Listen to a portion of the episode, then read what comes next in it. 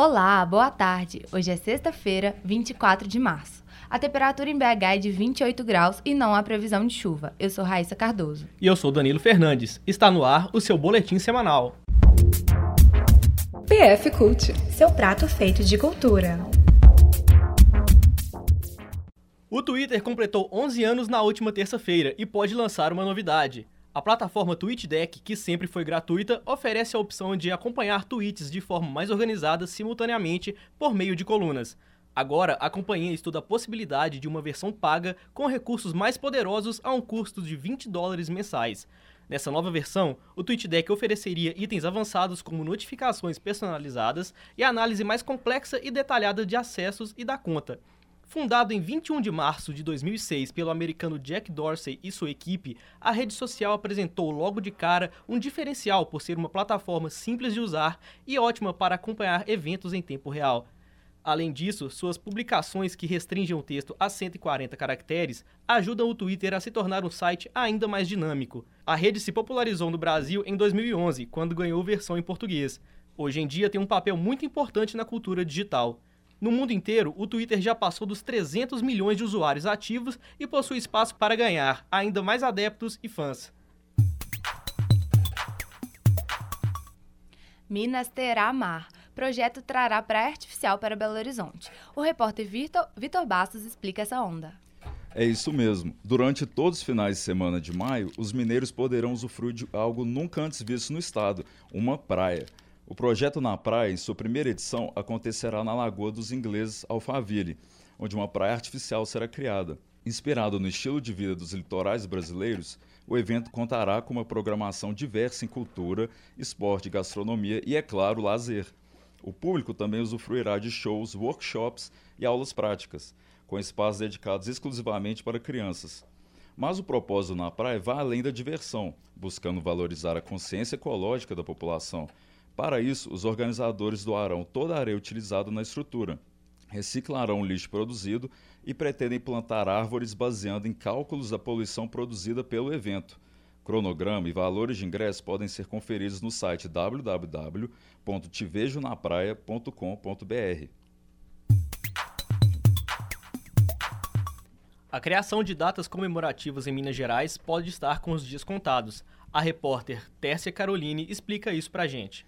O Diário do Legislativo de hoje publicou o parecer da Comissão de Constituição e Justiça da Casa, com a fixação de critérios para a criação de novas datas comemorativas. A autoria do projeto de lei é do deputado Antônio Jorge, do PPS.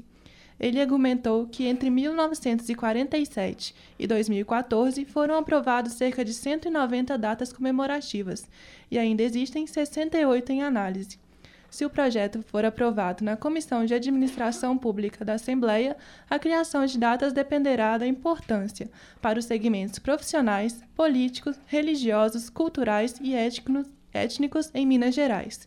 Para ter certeza dessa importância, serão realizadas consultorias e audiências públicas documentadas, com organizações legalmente reconhecidas e vinculadas no segmento em questão. Após 20 anos, o clássico do cinema dos anos 90, Trainspotting, ganha uma sequência. A trama narra a volta do protagonista Renton, interpretado por Ian McGregor, à sua cidade natal, para um acerto de contas do passado. A repórter Ingrid Stockler conta mais sobre isso. É, Raíssa. A geração de jovens dos anos 90 vai gostar dos elementos visuais do T2 Transpotting, título do novo filme do escocês Danny Boyle. Seus personagens são, hoje, homens em plena crise de meia-idade, frustrados por não conseguirem deixar o passado para trás. O filme também mostra cenas inéditas da infância do desajustado grupo de amigos quando garotos. O filme original, lançado em 1996, é uma adaptação para o cinema do romance de estreia do escritor escocês Irvine Welsh, publicado três anos antes. Danny Boyle, no início da sua carreira, realizou um filme sobre junkies de um subúrbio de Edimburgo, na, na Escócia. A repercussão foi tamanha que a produção cinematográfica britânica teve uma guinada naquele período. A nova versão T2 Transpotting está em cartaz no cinema Belas Artes e no Ponteio Lar Shopping. Festival de Fotografia em Tiradentes tem participação de jovens do projeto Providência. Isabela Guimarães tem os detalhes. A exposição fotográfica Muitos Olhares, produzida por jovens do Projeto Providência, vai ser aberta hoje, em Tiradentes. A mostra foi organizada em parceria com a Pró-Reitoria de, de Extensão da PUC Minas. As repórteres Anne Guimarães e Ana Martins estão em Tiradentes para acompanhar a montagem da exposição e contam mais detalhes. Acontece hoje o terceiro dia do Festival de Fotografias de Tiradentes e a exposição fotográfica Muitos Olhares, produzida por Carolina Rocha, Vitor Pereira, Bianca Santos, Wesley Elias, Letícia Perucci e Guilherme Souza, educandos do projeto Providência da Unidade Fazendinha, com o apoio das alunas de jornalismo da PUC Minas, Ana Martins e Anne Guimarães. O projeto Providência atende mais de 1.500 crianças e adolescentes em três unidades: Fazendinha no aglomerado da Serra, Taquaril e Vila Maria no Jardim Vitória. As fotos ilustram, através do olhar criativo dos adolescentes, o aglomerado da Serra, a maior favela de Minas Gerais, localizada em Belo Horizonte. A festividade conta com a apresentação da Orquestra de Violinos do Projeto Providência, que executará clássicos brasileiros. Um dos maiores festivais de música do país, o Lollapalooza Brasil, finalmente começa nesse final de semana, no Autódromo de Interlagos, em São Paulo. Com quatro palcos, a sexta edição do evento traz artistas como Metallica, Duran Duran, The Chainsmokers, Cage the Elephant, The Strokes, Melanie Martinez e The Weeknd. Ao todo, são 47 atrações. Entre elas, músicos brasileiros também marcarão presença, como Suricato, Haikais, Baiana System e Criolo, que se apresentaram no sábado. Os vários equipamentos de luz, som e cenografia mostram a dimensão do evento, que acontece a partir do meio-dia no sábado e no domingo, com programação até a noite. No espaço, haverá 40 pontos de vendas com diversas opções de alimentação, entre elas alternativas veganas e gourmet, sanduíches, sobremesas, massas e bebidas. Food trucks também estarão espalhados pelo autódromo. O formato do ingresso é o de uma pulseira eletrônica, que dá acesso ao evento e ainda permite ao público realizar compras nos estandes. A venda online das entradas se encerra nesta sexta, às 17 horas. O valor do ingresso do segundo lote varia entre R$ 460 e 920 reais. Os repórteres Luiz Andrade e Lucas Lana conversaram com os alunos da PUC Minas para saber sobre a expectativa para o festival. É, meu nome é Radian Barcelos, eu sou do curso de Engenharia de Produção, primeiro período.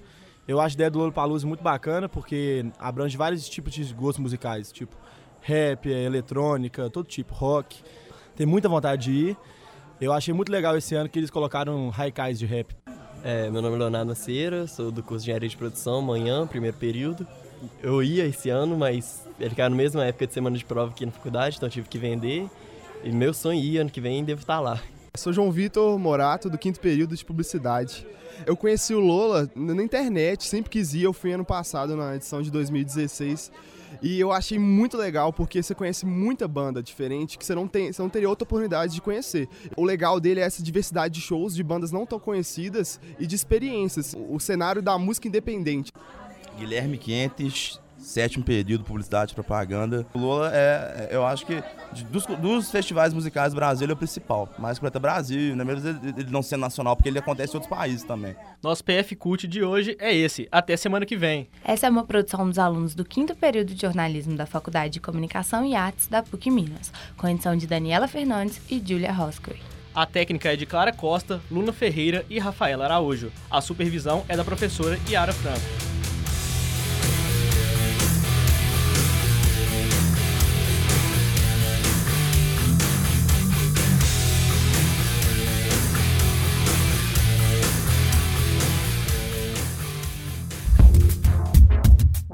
Cult, seu prato feito de cultura.